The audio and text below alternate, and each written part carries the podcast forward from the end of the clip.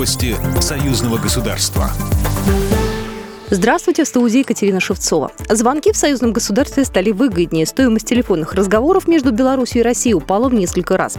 Об этом заявил государственный секретарь союзного государства Дмитрий Мезенцев по итогам заседания группы высокого уровня Совета министров союзного государства.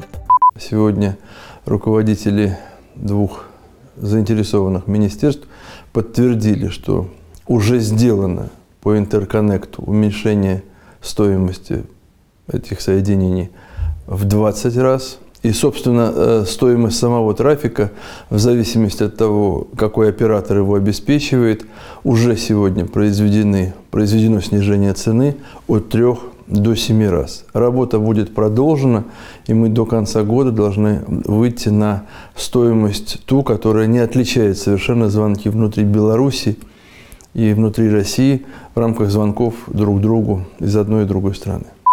Заседание группы высокого уровня проходило без прессы в закрытом формате. На нем был рассмотрен ряд предложений, которые планируется поднимать на Совете высокого уровня с участием президентов России и Беларуси.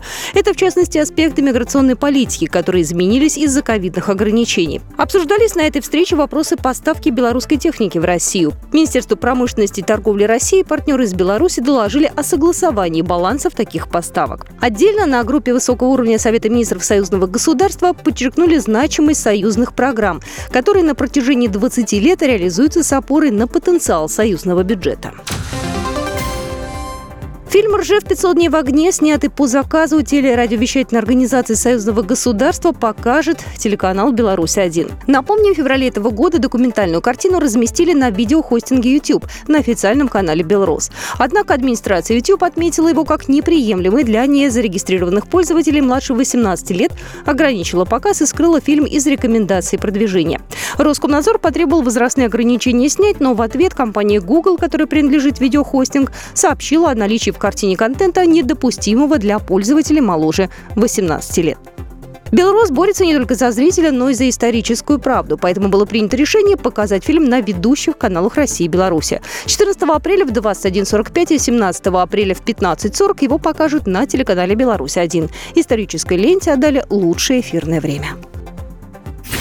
Программа произведена по заказу телерадиовещательной организации Союзного государства. По вопросу размещения рекламы на телеканале «Белрос» звоните по телефону в России 495 637 65 22. В Беларуси плюс 375 44 759 37 76. Новости Союзного государства.